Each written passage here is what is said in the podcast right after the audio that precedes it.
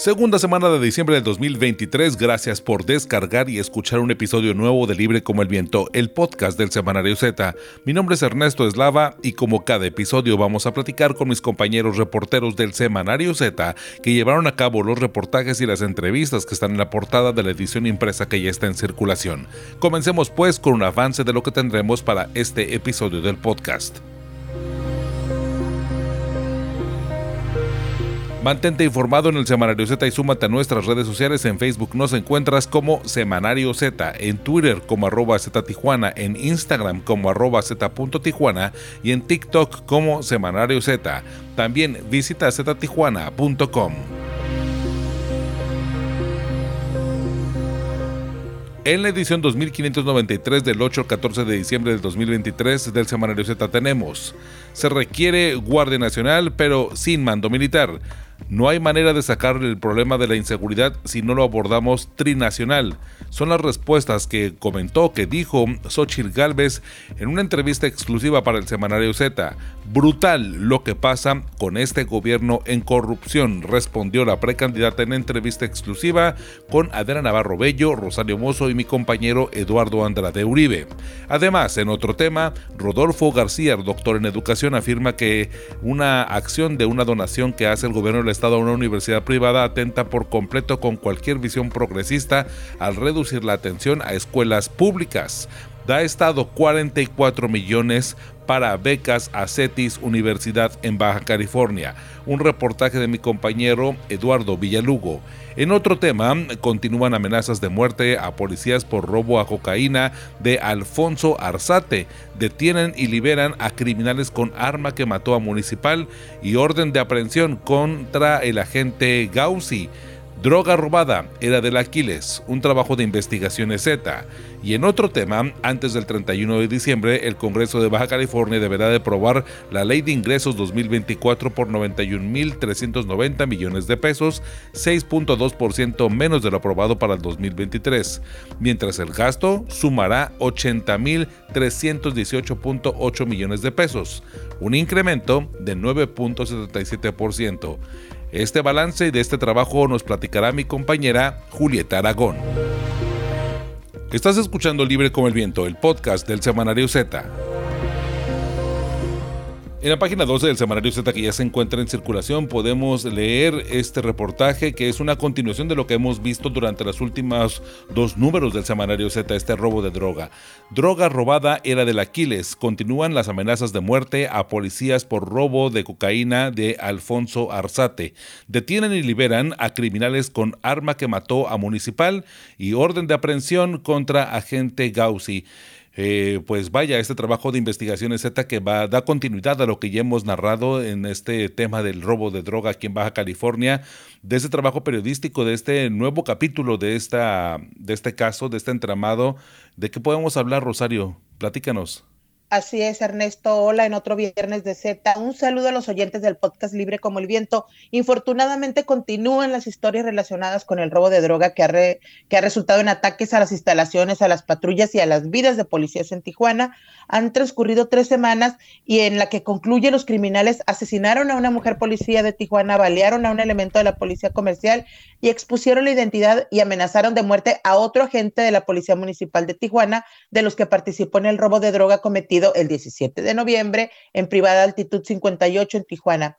Esto lo hicieron a través de un audio en una página de Facebook de esas administradas por el cártel de Sinaloa, de acuerdo a lo que reportan las autoridades. En esa confirmaron la versión que se manejó desde el principio por parte del gobierno en la primera semana de que eh, lo que llevaban en las bolsas negras que se ven en los videos que también hicieron público en una de esas páginas semanas atrás eh, eran eh, alrededor de, bueno, o más de 500 kilos de cocaína y otros 13 kilos al parecer de metanfetamina, droga propiedad ilícita de Alfonso Arzate García, el Aquiles, representante criminal de Ismael El Mayo Zambada, aquí en Baja California.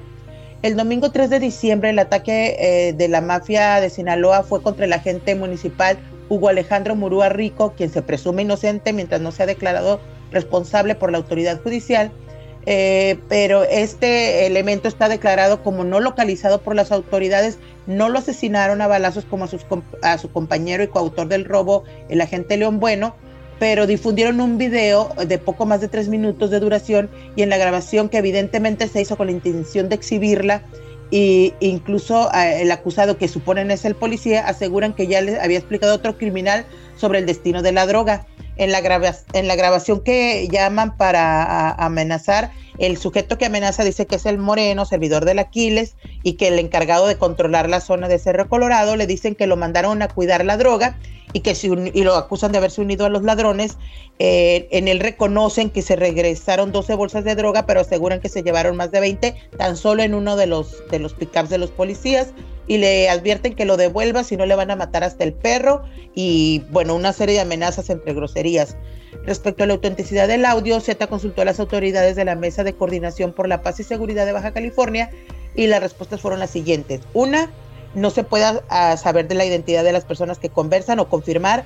Dos, el agente municipal Alejandro Murúa sí participó en el robo y está suspendido y no localizado desde el miércoles 22 de noviembre y a través de trabajos de inteligencia fueron enterados que uno de los participantes regresó el enervante que se habían llevado, pero desconocen cuál agente fue ni cuánto. Esa es la información de parte de las policías. Oye, Rosario, y además, bueno, el caso de que la, pues las autoridades descartan que tenga precisamente esta relación con el robo de droga es la de el ataque contra eh, la, agente Cristina Zavala. No está descartado completamente, Ernesto. Lo, lo que de manera inicial es que la joven tenía apenas dos meses en la policía municipal, ella había sido custodia antes, eh, eh, elemento de custodia, y sus relaciones, todas sus relaciones, de hecho su ex, expareja, su exmarido también era un elemento de custodia, su ex suegro es un capitán en, en, los cerezos de Baja California, pero ella ya estaba separada de esa familia, tenía dos meses de haberse graduado en, en este, hicieron como una igualación, entonces eh, le tomaron parte de la academia que ya había recibido, tenía un dos meses de haberse graduado de, como policía municipal y apenas un mes que la habían mandado a la calle, estaba patrullando a pie en la zona centro, lejos de, del tema o de la zona donde se menciona el tema de la droga. Y al momento no han encontrado nada extraño ni sospechoso, pero, pero lo que sí consideran es que el ataque fue muy directo y organizado. Eh, y además el arma que usaron para quitarle la vida fue usada el 18 y el 22 de noviembre para asesinar a, otras dos personas, al parecer eh, consumidores de droga, en las zonas de, las delegaciones Otay y Centenario. No le ven relación, pero tampoco en este momento tienen una línea de investigación. Sí, y en, este trabajo periodístico, bueno, pues hace relación, pues hace mención de los avances y qué avances podría tener precisamente, coméntanos de, lo, de los ataques a precisamente a los agentes y de, insisto, del robo de droga del que ya hemos estado hablando en otros números. Mira, los, los, avances en estas investigaciones, esta vez eh, tiene que ver, el, la Policía Municipal detuvo a tres responsables de un intento de homicidio. El 2 de diciembre, dos mujeres reportaron por los números de emergencia que estaban en la calle Arquímedes, en la colonia Camino Verde de la delegación Sánchez Tabuada, acompañando a un sujeto llamado Isaías Navarro, cuando fueron atacados a balazos por tres hombres a bordo de un Jeep Cherokee blanco que salió huyendo. En la zona estaba una patrulla, por lo que fueron inmediatamente perseguidos. La, patrulla los alcanzó rápidamente, los detuvieron. Los detenidos eh, fueron identificados como el oaxaqueño Emanuel Sánchez, de 31 años, Rodrigo Peña de 35 y un menor de, de, 17 años llamado Edgar. Los tres igual se presumen inocentes mientras no sean declarados responsables por la autoridad y les aseguraron la camioneta en la que huían y cinco armas, dos, dos fusiles, dos rifles y tres pistolas, entre ellas una calibre 40 eh, que justo fueron detectados que fue usada para asesinar al agente municipal León Bueno Loreto, el que, eh, que presumiblemente, o las autoridades ya han confirmado, participó, es uno de los que participó en el robo de droga. Sin embargo, al momento de llevar a estos, a estos, eh, a los adultos ante el juez, eh, que fue Lauro Vizcarra, pues le mencionaron todo el tema del intento de homicidio de, de, de, la, de la colonia Camino Verde, pero no mencionaron los otros dos temas. Y al final de cuentas, el juez sí los vinculó a proceso, el, el, en la, el día 2, pero el día 6 los, les permitió llevar el proceso en libertad porque pues la, para él con que hubieran, aunque estuviera de por medio el intento de homicidio, pues con que hubieran comprobado que tenían una residencia en, en, la ciudad era suficiente para confiar en que regresarían a la cita. La cita es hoy y bueno, ya veremos si acuden, aunque la, la, en la, fiscalía pues no piensan que les van a volver la cara, a, volver a ver la cara, ¿no? Sí, vaya. Y bueno, Ernesto, eh, eh, esta y más información es la que los lectores de Z puedan encontrar en la edición que ya está en circulación. Sí, vaya, este tema de, de las personas que los dejan precisamente que vivan el proceso en libertad, digo, es un derecho y a final de cuentas el juez es la autoridad para poderlo definir, pero hemos visto muchas veces el tema de que ya no se regresa y que bueno, pues en temas delicados, pues de pronto a veces ahí los jueces tienen pues digamos que otras formas eh, o, otra lógica a lo mejor jurídica, pero que realmente bueno pues un poco contrasta con lo que de pronto uno sospecha, ¿no? Bajo el refrán a lo mejor un poco de piensa mal y acertarás y de pronto bueno pues no sé, de pronto uno termina acertando, ¿no? Pensando mal, ¿no? Pero bueno, en fin. Ernesto, y aquí no, aquí no hablamos de, sospechas, o sea, fue esta liberación está medio complicada porque fue un intento de homicidio, los agarraron en posición de cuatro armas y, y, el juez en, en, la primera, cuando, cuando declara legal la detención, entonces admite la flagrancia. Entonces es difícil entender cómo los deja en libertad, que además, de acuerdo a la información que nos facilitaron por parte del Ministerio Público, o sea, la dirección que dieron a estas personas no existe. No, bueno, perdón, perdón por la risa, pero no, de plano no está la justicia de pronto. Pues muchísimas gracias Rosario por ayudarme a tener este avance de este nuevo avance, este nuevo capítulo de, del tema del robo de droga de pues originados de pronto pues por estos videos y bueno estos ataques contra policías que a final de cuentas pues oficialmente y en estas investigaciones y en estos en estos procesos judiciales bueno pues vemos que tienen una correlación pues que prácticamente es innegable en esta problemática en Baja California. Eh, Ernesto y, y, además algo bastante grave y a lo mejor incluso no tiene que ver con el robo pero en lo que va del, del año 19 elementos de las fuerzas de seguridad han sido asesinados en, en el estado y esos casos, eh, no, hay, no hay caso, y un caso está resuelto, nada más, bueno, uno que se tomó casi en flagrancia. Son 19 elementos asesinados y sin avances. Sí, vaya, y eh, en, la conferencia matutina, de hecho, de la, de la, gobernadora, pues hablaba un poco de los de los cuatro, pero de los, del tema de los municipales, que también como es otro tema, y realmente, bueno, pues un asunto eh, que en corto plazo, bueno, pues ha cobrado una dimensión bastante fuerte porque pues todos han sido consecutivos y prácticamente, bueno, pues sí, han sido eh, atacadas las corporaciones policíacas en este sentido, ¿no?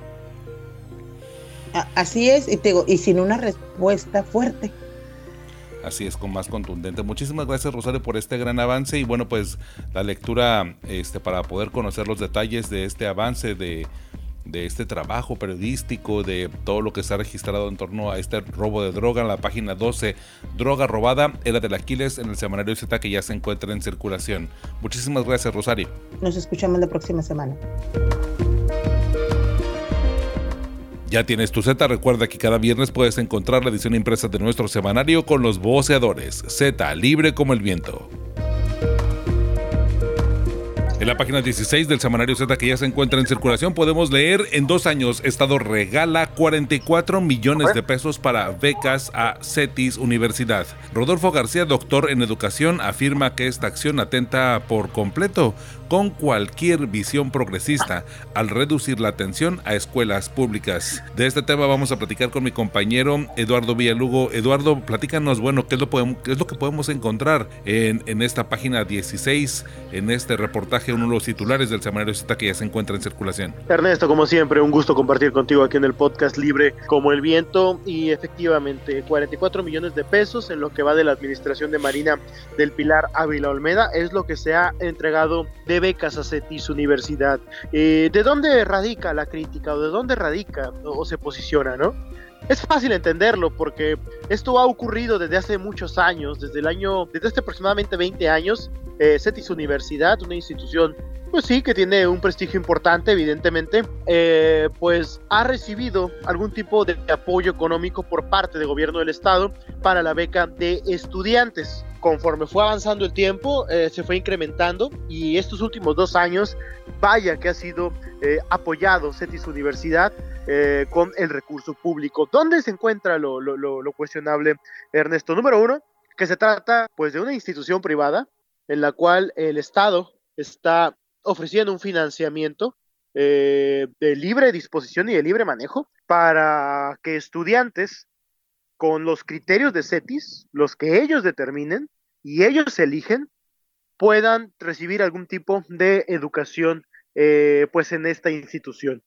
Número uno, se cuenta con una institución pública como lo es la UABC. Se encuentra eh, incluso instituciones eh, como el propio Politécnico, se encuentran también eh, la tecnológica, de, Tijuana, se encuentra el Politécnico eh, de Mexicali, por ejemplo, se encuentran instituciones públicas que fácilmente podrían estar brindando este apoyo y que sin duda representarían un mayor beneficio por la cantidad de recursos. Solamente este año se le destinaron 25 millones de pesos a becas de CETIS Universidad y se diría o se dice que es para jóvenes que cuentan con eh, recursos necesarios o que no cuentan con recursos necesarios para estudiar en estas instituciones. Pues en la lista de 565 estudiantes becados por CETIS durante este año, que se dieron mediante un decreto, y ahí es donde cuestiono cómo es posible que se determine un decreto para apoyar a una, una institución privada eh, bajo este esquema.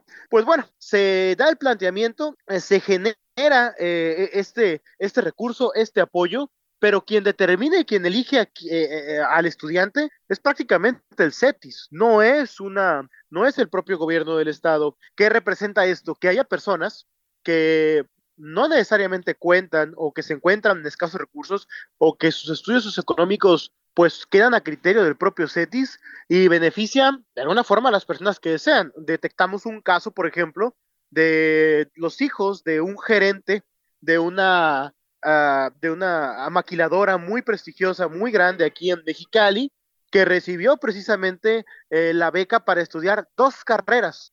una ah, terminó una carrera de ingeniería y luego inmediatamente continuó con la carrera de negocios internacionales. Aquí es donde se cuestiona, ¿no sería mejor darle pues una carrera a uno y otra carrera darlo para otra persona que necesita realmente cumplir con estudios universitarios?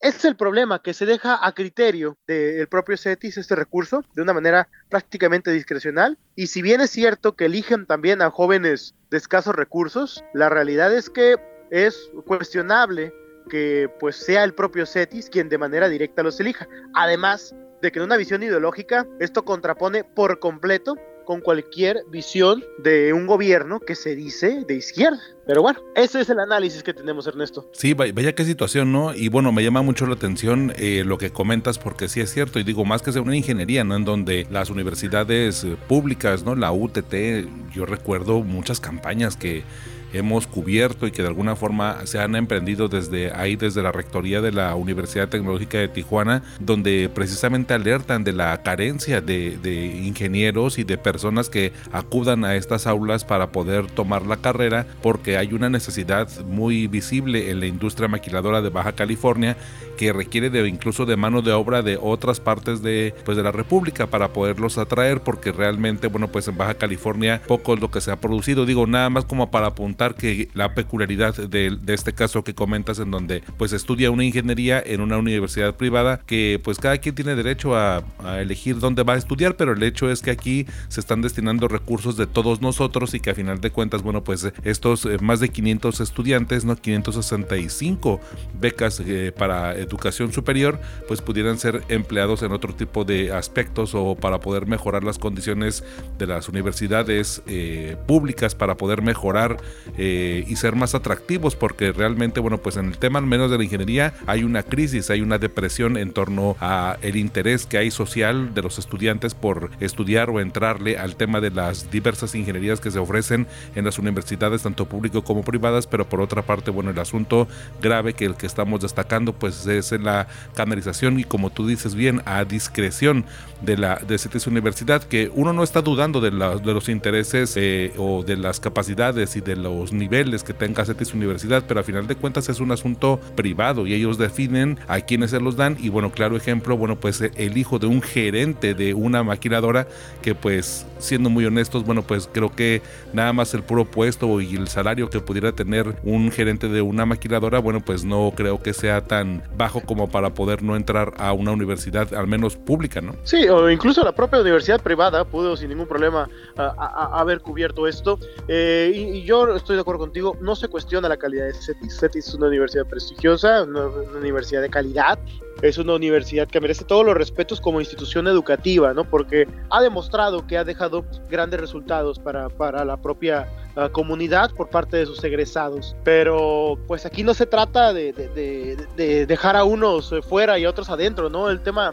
eh, se vuelve sumamente discrecional por parte de una institución privada pero además, Ernesto, una hicimos la cuenta de los 565 por 25 millones. Estaríamos hablando de que cada estudiante le estaría costando aproximadamente 50 mil pesos al gobierno del Estado. Aquí cuestionamos cuántas becas no se pudieron haber entregado para estudiantes de educación pública. O sea, cuánto habría, no sé, hay un rangos muy amplios de la del semestre en UABC, que pueden ir desde los dos mil pesos hasta los 8, 10, o sea, pueden incrementar de repente los precios de, una inscripción de UABC, pero pagar estas cantidades para que un joven reciba una, una educación profesional en una institución privada, cuando no hay este mismo tipo de esquema de becas para instituciones públicas, es cuestionable. ¿Cuánto, ¿Cuánto le puede haber beneficiado, por ejemplo, a las carreras de medicinas, que así como tenemos déficit de ingenieros, tenemos déficit de médicos o especialidades en, en, situaciones que se requieran aquí? Y eso no se está invirtiendo para ellos, se está invirtiendo para discrecionalidad del CETIS que otorgue becas a las personas que ellos consideren. También encontramos otro caso de un sobrino de Rebeca Vega, quien es funcionaria de, o que fue funcionario estos días, de la administración de Marina del Pilar Ávila Olmeda, cuyo padre trabaja en, la, el Congreso del Estado y eh, la mamá de este joven, que es un joven bastante importante o bastante famoso porque ha dado muy buenos resultados en materia eh, de natación, en materia deportiva, pero que su padre trabaja en un puesto importante en el Congreso del Estado y su madre trabaja como gerente en una empresa como lo es PIMSA. Y además de que es eh, sobrino de Rebeca Vega, la subsecretaria o ex subsecretaria del gobierno del estado. Entonces se vuelve ahí un poco nebuloso, ¿no? Por cómo determinas tú que vas a entregarles becas a estos jóvenes cuando realmente ni siquiera tendría por qué estarse entregando becas por parte de gobierno para una institución privada. Sí, claro, ahí la falta de, rendición de cuentas y bueno, pues la discreción en la que ah. se maneja, ¿no? Este, pues... Y por cierto, Ernesto, nomás para cerrar, nomás un dato extra. La justificación del decreto presentado por el gobierno del estado tiene que ver con la nueva escuela mexicana. En ninguna parte de la nueva escuela mexicana establece becar o hacer financiamientos eh, para instituciones como CETIS o para priorizar o poner un recurso para escuelas privadas. Esto no viene bajo ninguna circunstancia y es el sustento que están estableciendo por parte del gobierno del Estado. Creo que incluso al contrario, ¿no? Lo que promueve mucho la, esta escuela, eh, esta nueva escuela mexicana es el pensamiento colectivo, ¿no? Decían que incluso de manera grupal íbamos a resolver los problemas, ¿no? Pero bueno. Eh, qué curioso. Pues este, Eduardo, muchísimas gracias por este reportaje en la página 16. En dos años, Estado regala 44 millones de pesos a becas a CETIS Universidad. Muchísimas gracias, Eduardo, tus redes sociales para mantenernos en comunicación. Claro que sí, Ernesto, en la página de Villalugo Informa, en Facebook, en Instagram, eh, perdón, en, en X, Twitter, como Eduardo Villaceta y en TikTok como Villalugo. Perfecto, muchísimas gracias, Eduardo. Pues un saludo y pues te leemos y te escuchamos. Gracias, un abrazo a ti y a todo el equipo. Recibe todas las noticias por WhatsApp. Entra a ztijuana.com y en nuestra portada del sitio encontrarás el enlace para suscribirte al canal por WhatsApp del Semanario Z. Llévanos en tu celular. En la página 20 del semanario Z que ya se encuentra en circulación, ah, es parte de esta sección del semanario que ya tenemos pues ya algunos números eh, dándole seguimiento que es Zoom Político, en donde bueno mi compañero Eduardo Andrade Uribe pues se encarga de ordenar y de alguna forma plasmar eh, ahora sí que semana con semana el acontecer de los momentos más importantes que se han vivido en la política mexicana y más en torno a en vísperas de la elección del 2024, la elección presidencial. Y bueno además de diferentes eh, pues elecciones en el estado y en el, en el país, porque realmente, bueno, pues es una elección federal que tiene diferentes repercusiones. Y en Baja California estuvo eh, durante los últimos días la precandidata, ¿no? La, precandidata a la presidencia de la República por el frente opositor, por, eh, por el PAN, PRI y el PRD, la, la senadora con licencia Xochitl Galvez. Y bueno, lo que se destaca en la página 20 del Semanario Z es una entrevista que eh, pues estuvimos ahí, tanto eh, mi compañero Eduardo Andrade Uribe como Adrián Navarro Bello y Rosario Mozo, en donde se destaca esta respuesta. Es brutal lo que está pasando con este gobierno en materia de corrupción, de acuerdo a la senadora y precandidata a la presidencia de la República. Y para platicar un poco más acerca de las impresiones y bueno, pues este orden precisamente para dar y ver las prioridades de lo que se abordó en esta eh, entrevista exclusiva para el Semanario Z, mi compañero Eduardo Andrade Uribe, pues estuvimos ahí Eduardo, pero platícanos un poco de lo que se puede destacar, de lo que ya después de, ahora sí que de procesar toda la entrevista y de todos los señalamientos que incluso aquí se destacan en la página 20, podemos estar hablando de ahí. ¿Qué tal, Ernesto? Te saludo con mucho gusto. Pues sí, hay, hay varios puntos destacables de la entrevista en la que tanto tú como yo y nuestras compañeras Adela Navarro y Rosario Mozo y como fotógrafo Ramón Blanco participamos. Y bueno, este, aquí la, aspirante y precandidata única de la coalición de PAN PRI PRD abordó distintas temáticas como lo que es pues la propia precampaña, ¿no? Y los partidos con los que ella va y el pasado, la trayectoria que puede también eh, sacarse a colación de estos tres partidos y pues también abordó cuestiones de lo que es la actualidad del gobierno, cómo ve ella la, problemática de la inseguridad en el país y también lo que menciona la corrupción, ¿no? que tanto atañe a gobiernos anteriores como al actual gobierno encabezado por Morena. Y bueno, en primer término, la precandidata Xochitl Galvez Ruiz habló de o justificó su participación en una alianza que, pues yendo el Partido Acción Nacional y el Partido Revolucionario Institucional, pues también eh, se caracteriza por los personajes que han participado en estas fuerzas políticas y se le preguntó sobre esta participación suya, cómo justificarla en esta alianza, sobre todo cuando en el PAN, pues aquí en Baja California hemos tenido a personajes como Kiko Vega, quien ha sido señalado de desvío de recursos, y en Veracruz u otras entidades por parte del PRI hemos tenido o ha tenido la alianza personajes como Javier Duarte, que prácticamente pues fue enviado a la cárcel por la administración pública que estaba en aquel entonces cuando él fue gobernador una administración incluso encabezada por el Partido Revolucionario Institucional. Y la precandidata Xochitl Galvez dice y se pronuncia a favor de que la corrupción se castigue, venga de quien venga, este, se trate de quien se trate, y ella misma dice que pues ella no se puede responsabilizar de lo que otros personajes que hayan participado tanto en el PAN o en el PRI hayan hecho, eh, incluso pues perteneciendo ella a esta alianza que, está eh, conformada por PAN, y también por PRD.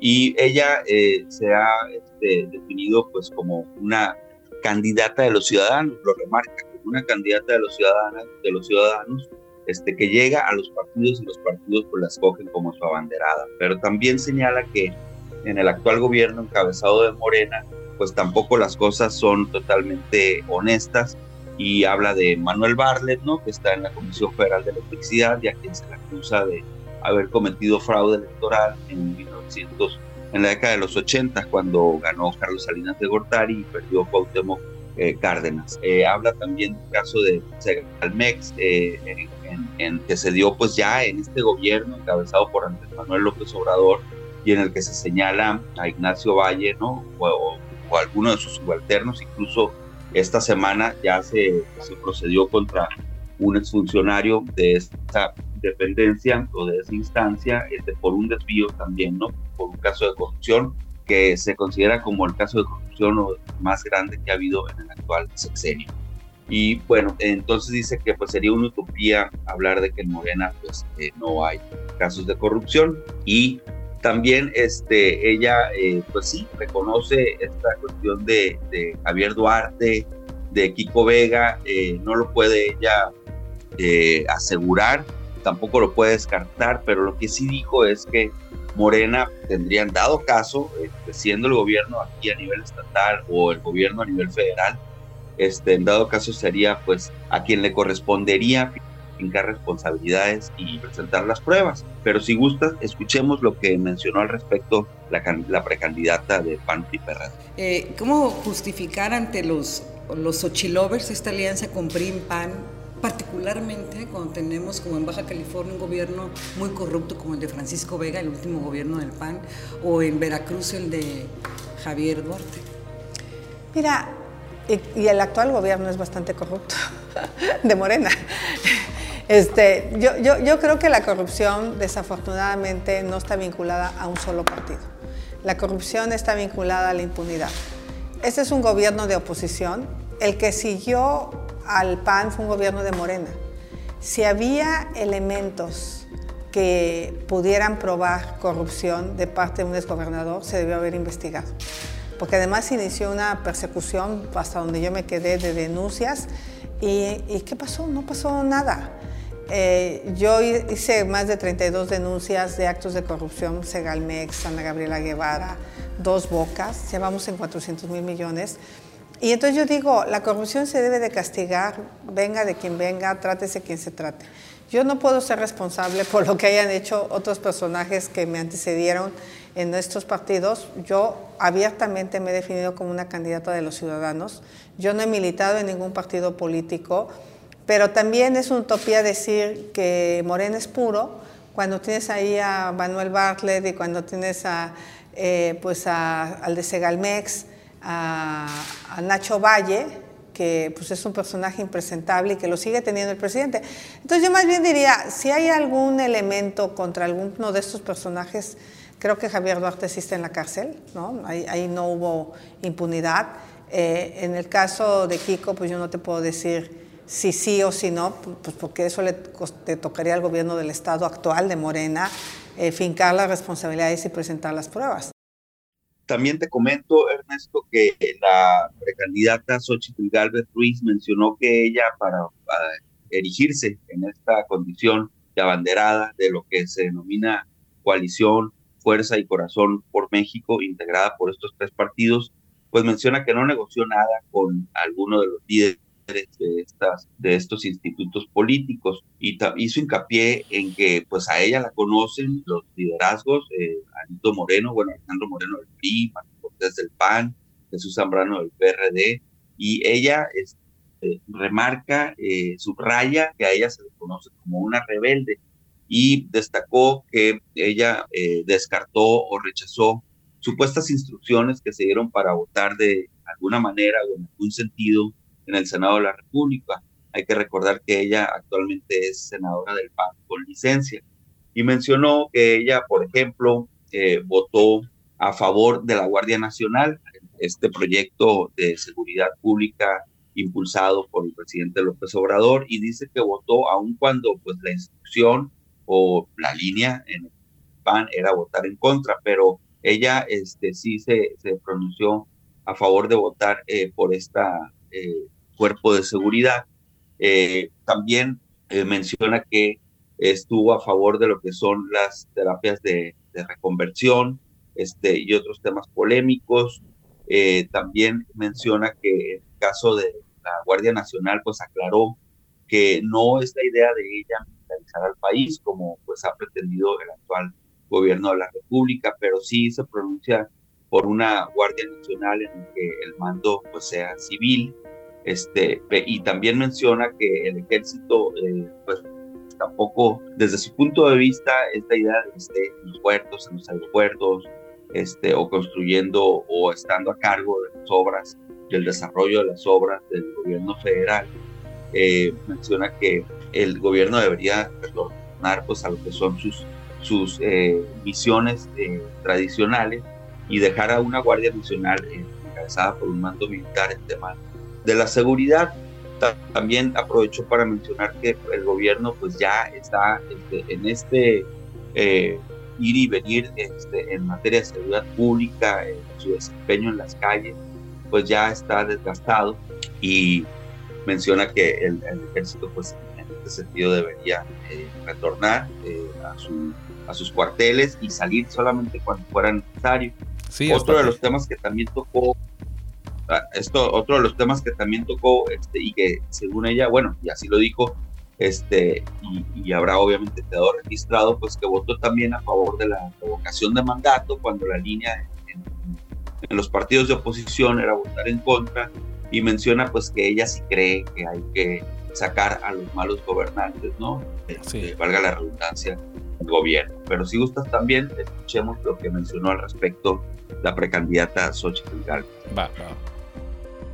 Acaba de decir que no cuates y no cuotas, pero bueno, eh, ¿cuáles son sus compromisos con el PRI, con el PAN, con el PRD? ¿Qué negoció con estos institutos para ser precandidata? Fíjate que nada. Fíjate que nadie me impuso eh, alguna, ah, pues decirme esta condición. Ellos me conocen. El PAN sabe que yo he sido una rebelde en el Senado, que yo desacaté instrucciones de votar de determinadas maneras. Por ejemplo, la revocación de mandato.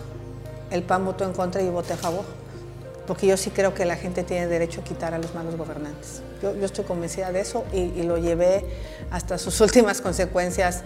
Yo, yo voté, pues, por ejemplo, a favor de que estuviera la Guardia Nacional o, voté temas tan polémicos que para otros partidos son difíciles, como es el tema de prohibir las terapias de reconversión. O sea, yo no puedo violentar. ¿Sigue creyendo en eso, en el caso de la Guardia Nacional? A ver, sigo creyendo que se requiere una Guardia Nacional. Me parece que nunca con un mando militar. He sido completamente clara en oponerme a un, mando militar, en militarizar al país. Yo no creo que haya que tener al ejército en los puertos, en los aeropuertos. Yo no creo que haya que tener al ejército construyendo eh, trenes. O sea, no, a mí me parece que está muy claro lo que tiene que hacer el ejército y en materia de seguridad tienen que enfocarse a seguridad nacional y entrar a los estados de manera extraordinaria, eh, entrar con, acciones determinadas claramente, porque hoy el problema es que meten al ejército acá, lo sacan allá, lo llevan para acá, y, la verdad es que ya nadie le tiene miedo al ejército. Me da mucha pena decirlo, pero ya el que llegue el ejército no hace la diferencia. Eh, a veces hasta es lamentable las condiciones en las que lo sacan de algunos lugares. Entonces creo que tenemos que recuperarle la dignidad al ejército y darle fortaleza a la Guardia Nacional para que sea una verdadera Policía Nacional.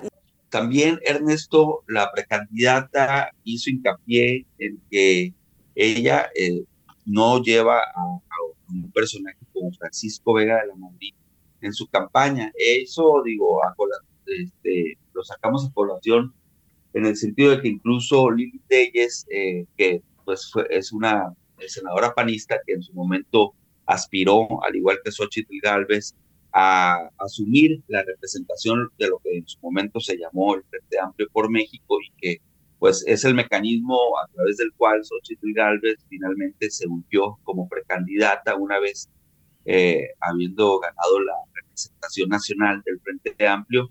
Este, pues bueno, Lili Telles mencionó o tildó de corrupto a Kiko Vega y hay que recordar que pues Kiko Vega también aquí está acusado de desvío de recursos, eh, incluso su esposa también tuvo que devolver 7 millones de pesos al erario.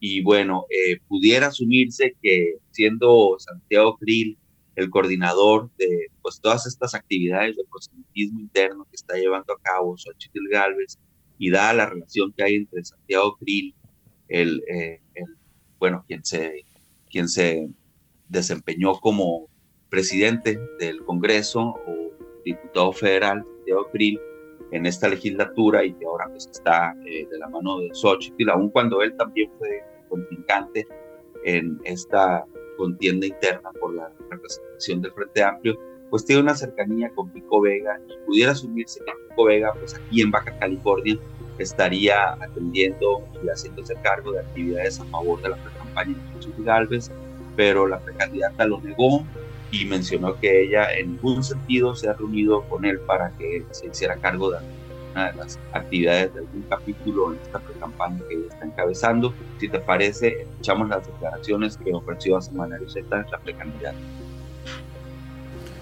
En el caso de Baja California, incluso Lili Telles, que aspiró, al igual que usted, por esta coordinación o representación del frente, que tildó de corrupto a Kiko Vega. Kiko Vega pues ha sido señalado de desvío de recursos. Su esposa eh, pagó, tuvo que devolver al erario 7 millones de pesos. Y bueno, vemos que usted eh, de la mano de Santiago Cri pues prácticamente trae a Kiko Vega en la campaña. Yo no este, traigo a Kiko Vega en la campaña. O sea, y lo digo abierta y frontalmente. No me he reunido con él, no he hablado con él y no es parte de la campaña. Y también, Ernesto, la candidata Xochitl Gálvez, entre otros temas, en esta entrevista que duró poco más de 20 minutos, se refirió pues a su visión de país en términos de seguridad y mencionó pues que esta es la piedra angular. Dijo que era todo un reto, que es el reto más delicado, más complicado y que sobre todo requiere una reflexión no solo de la persona que se esté pronunciando o proyectando para llevar las riendas del país, es decir, pues los precandidatos, ¿no? Esta etapa de precontienda que está viviendo México, sino aquí sí se requiere, y así lo dijo, un trabajo en el que se involucren muchos especialistas. Y dijo que con todo y que se ha hecho pues suficiente trabajo o mucho trabajo no ha sido suficiente y desde su punto de vista eh, una de las principales eh, cuestiones que deben de tomarse en cuenta eh, para analizar el tema de la inseguridad y ver cómo eh, abordarlo, cómo atenderlo y cómo resolverlo, pues es este tema de la justicia cívica que aquí en el país, aquí en Baja California, incluso en Tijuana, pues no ha logrado sacarse adelante y es la justicia que tiene que aplicarse a nivel calle, ¿no? Este, incluso lo vemos en, un, eh, en términos detallados, pues incluso los propios problemas que ocurren entre vecinos deberían atenderse, que son temas que, que abarca este concepto de la justicia cívica. Y bueno, este, para la candidata de la coalición Fuerza y Coalición, Fuerza, perdón, y Corazón por México, es de donde se debería partir para atender todo lo que implica el tema de la seguridad en el país. Y menciona que pues aquí la gente se comporta de una manera, pero que nada más cruza la frontera, los que pueden cruzar y ya este, cambia su modo de proceder. Claro. que es algo que muchos decimos por acá. así es, es lo que muchos decimos por acá. Desde el hecho de, de, de, de, no tirar basura allá, cuando aquí las calles, como ya se ha venido mencionando, incluso en foros que han sido este, organizados por esta eh, plataforma que apoya a Xochitl Galvez, pues el tema de, la recolección de basura y el tema de la basura y el tema de no cumplir con las, con las reglas mínimas de civilidad, pues ahí está latente. Entonces es lo que menciona ella y pues esa es la visión y es la propuesta que no es una propuesta concreta, pero es como ella lo ve, ¿no? atendiendo por principio de cuentas la justicia cívica. Y pues bueno, Ernesto, si te parece, escuchamos la declaración que en este sentido dio la precandidata. Va. ¿Cuál es su visión del país en términos de inseguridad? Ese es el gran reto. Ese es el reto más delicado, más complejo, que requiere eh, pues una enorme reflexión, no solo de mi parte, sino de muchos especialistas. Pareciera que lo hemos intentado todo, pero yo creo que no lo hemos intentado lo suficiente. Uno, sí necesitamos entender que la justicia cívica es la base de, la seguridad pública. Tú no puedes ordenar el país si no ordenas la calle. O sea, ahí empieza el, el, tema. ¿Por qué cruzas la frontera a San Diego y te comportas distinto? Porque sabes que te aplican la ley. Nada más por eso.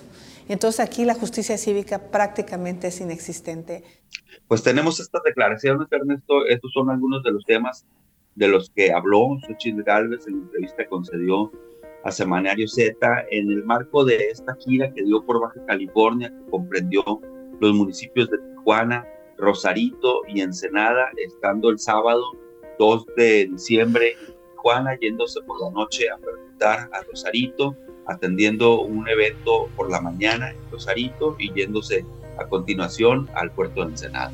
Sí, así fue y, pues la verdad ahí la, entrevista y todos estos señalamientos que comentas, bueno pues ahí en la edición impresa del Semanario Z que ya se encuentra en circulación precisamente en esta sección de Zoom político en donde bueno pues seguiremos buscando nuevas declaraciones, eh, buscando bueno pues que el resto de los candidatos también puedan dar esta postura, lamentablemente bueno pues el hecho de de, que ya vimos de Samuel García, bueno, pues ya nos impidió, bueno, pues también incluso que ya se tenía un poco medio programada esa entrevista, pero bueno, pues a final de cuentas, por lo que ya todos sabemos, pues ya no, ya no está esa posibilidad. Y ahora, bueno, pues buscar el hecho de que el resto de los candidatos, incluso que lo que se comentó, de que ella cuando ya fuera candidata, cuando ya se formara eh, bien la candidatura presidencial, pues nos volvería a dar otra entrevista al semanario Z, pero pues evidentemente también estamos esperando que el resto de los candidatos así lo decidan y que bueno, pues de alguna forma respondan puntualmente otros cuestionamientos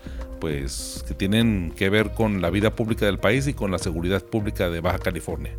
Así es, Ernesto. Eduardo, tus redes sociales para mantenernos en comunicación y para seguir con el debate. Claro que sí.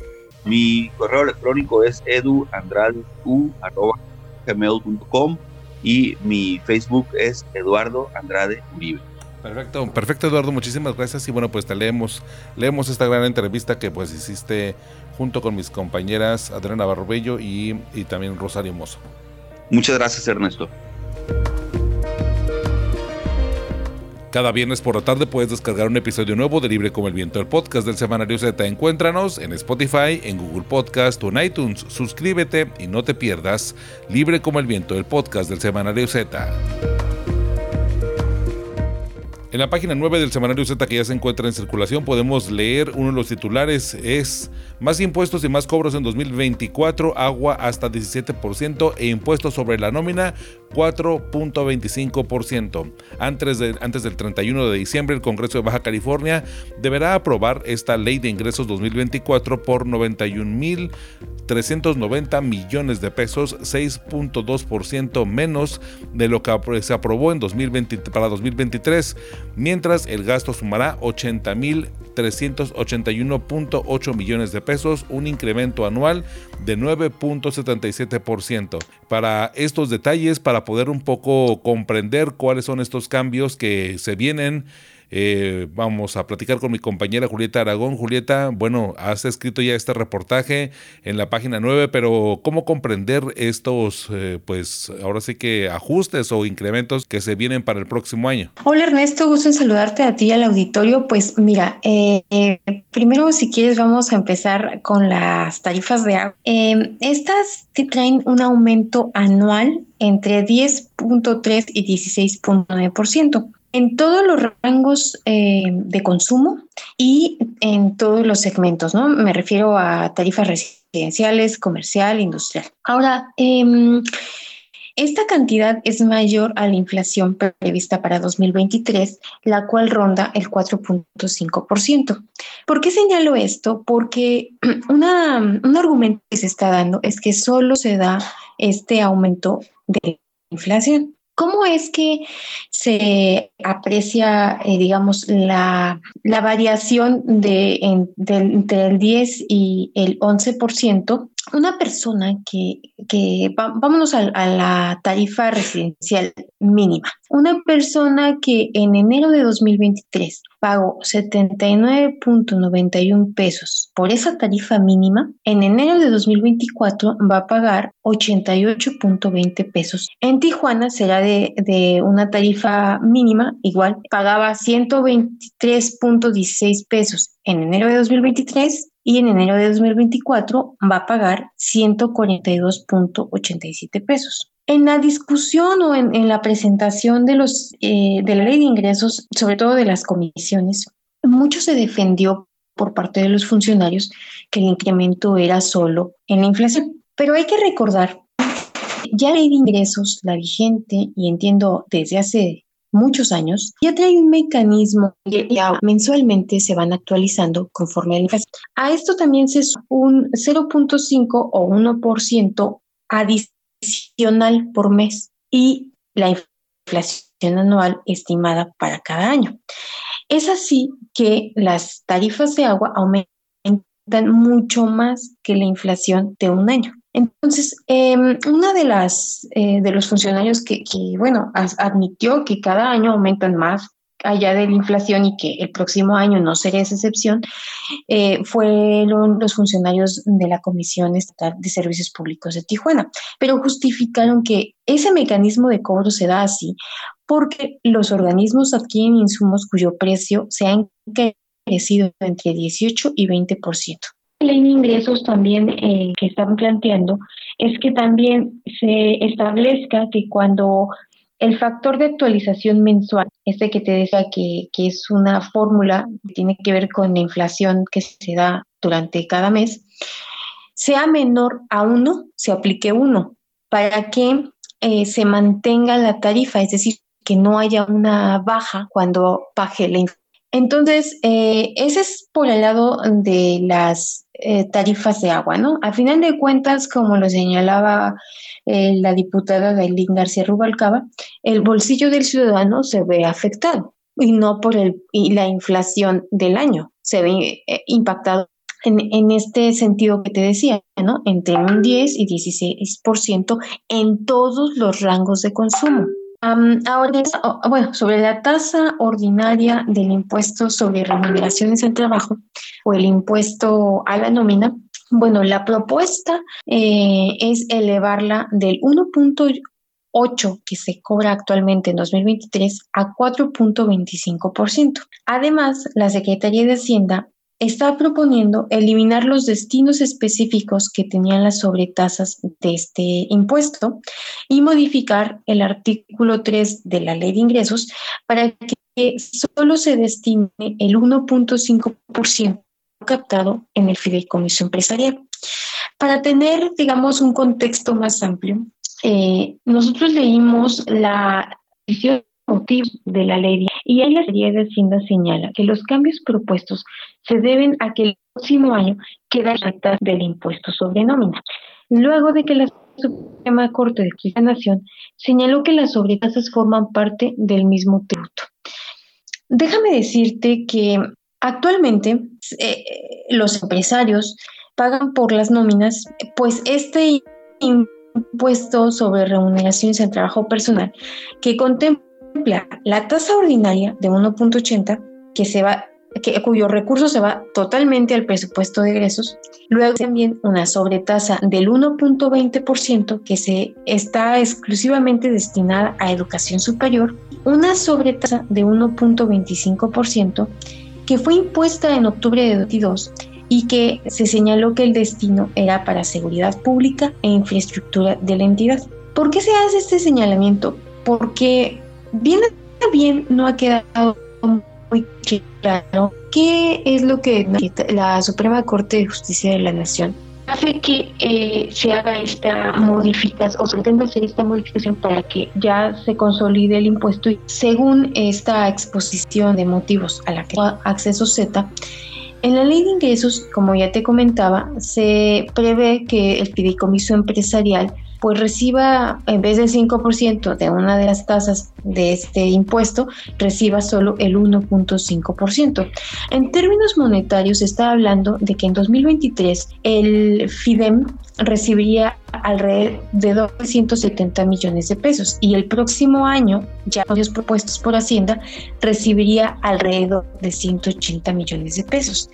Este dato es relevante considerando que en la propia ley de ingresos que se está proponiendo, también se eh, propone incorporar como sujetos a pagar el impuesto a nómina cualquier ente público de gobierno federal y estatal, incluyendo eh, pues la administración central, para estatales como las comisiones del agua, para municipales y organismos autónomos. Es decir, se, se haría como una bolsa más grande de captación de este ingreso eh, si, se, si, sea, eh, si los legisladores aprobaran esta modificación, pero monetariamente no habría un cambio muy significativo entre el FIDEM, bueno, entre lo que recibe este FIDEM 2023 a lo que se recibiría en 2024. Mm, la nota que nosotros hicimos está basada en, pues, em, la información que la Secretaría de Hacienda envió al Congreso eh, y básicamente pues en la exposición de motivos y en el presupuesto.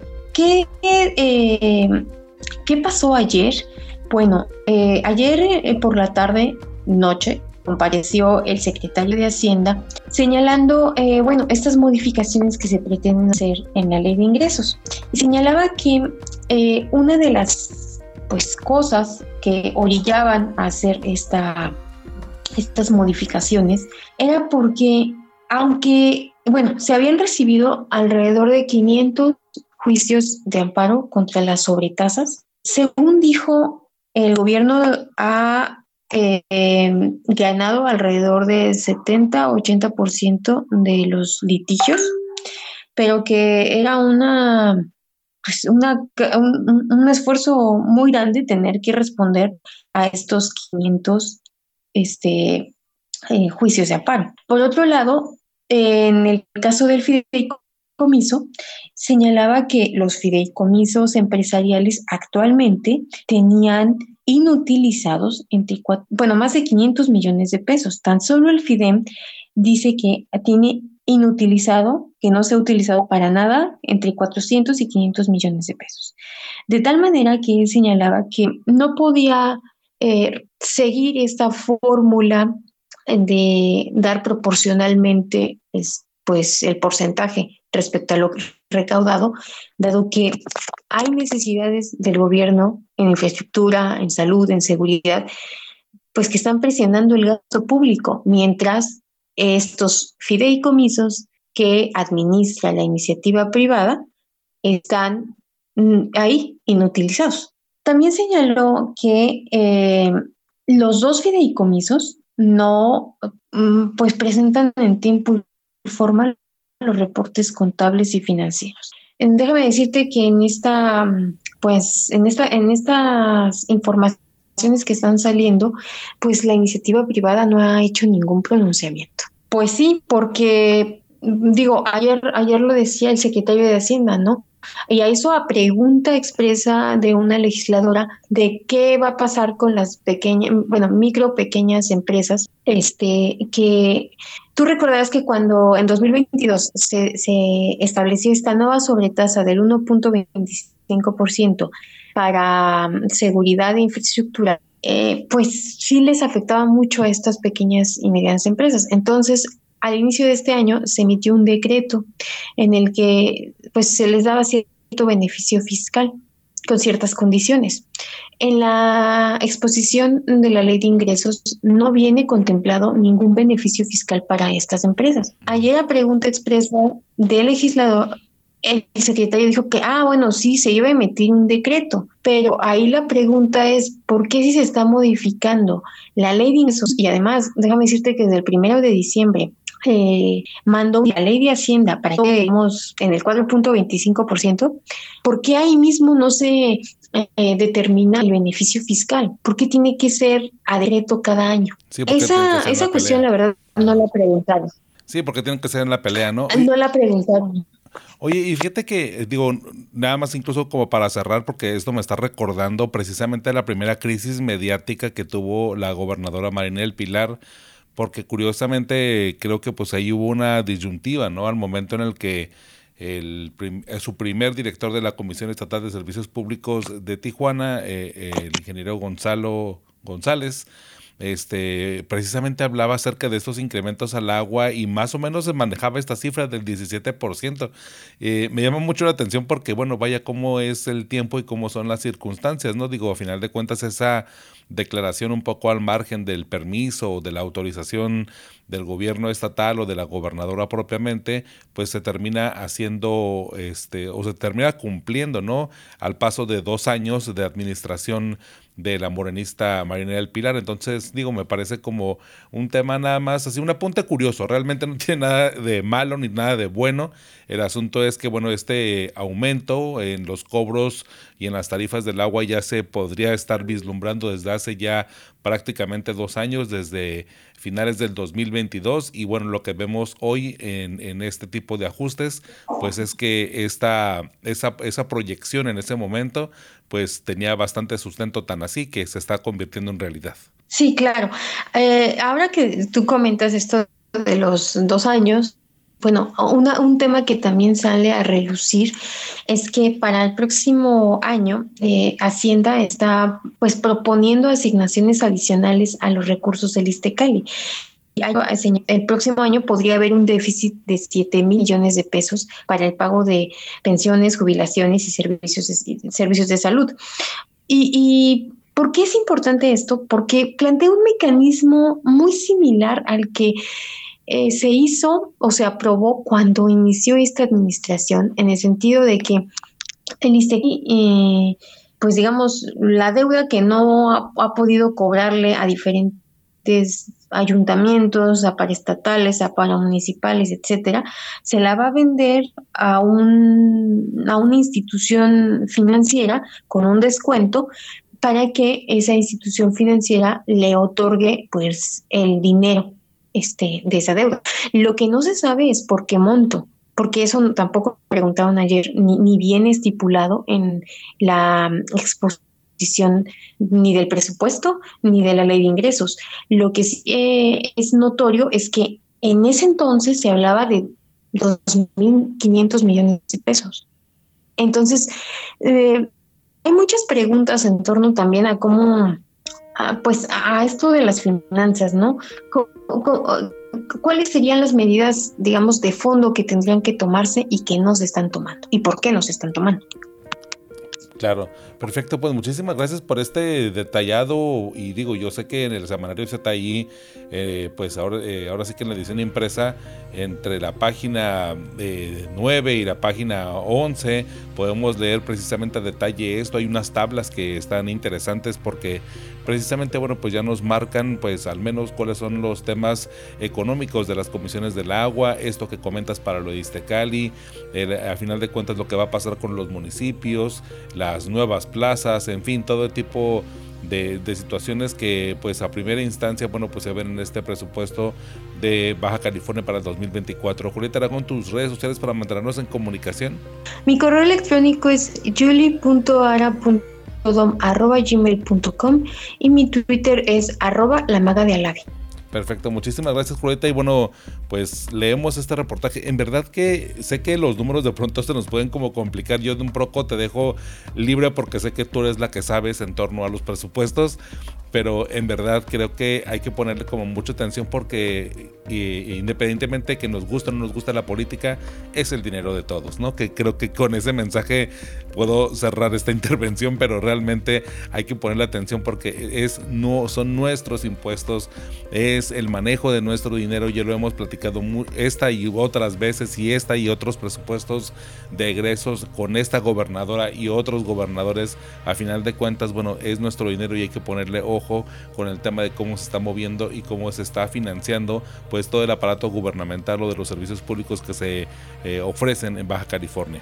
Claro, Ernesto, es nuestro dinero y también eh, mediáticamente no hay que tampoco, hay que analizar las cosas y mediáticamente no comprar de primera mano la idea de que solo es la inflación.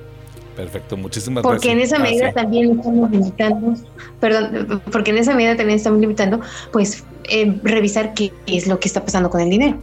Claro. Sí, no, no es tan, no es tan simple. Este, pues Julito, muchísimas gracias por tu intervención y pues te leemos. Saludos. Saludos. Y bien, muchas gracias. Ya sabes que cada viernes puedes descargar por la tarde un episodio nuevo referente a nuestra edición impresa del Semanario Z. Gracias por acompañarnos y gracias también a mis compañeros Juli de Aragón, Eduardo Andrade Uribe y a Eduardo Villalugo por su participación en este episodio. También gracias a Rosario Mozo, editora general de información, a Adriana Navarro Bello y a René Blanco, codirectores del Semanario Z y el valioso apoyo de todo el equipo de periodistas y del personal administrativo del semanario. Mi nombre es Ernesto Eslava, me encuentras como arroba Ernesto Eslava en todas las redes sociales. Los espero el próximo viernes aquí en Libre como el Viento, el podcast del Semanario Z.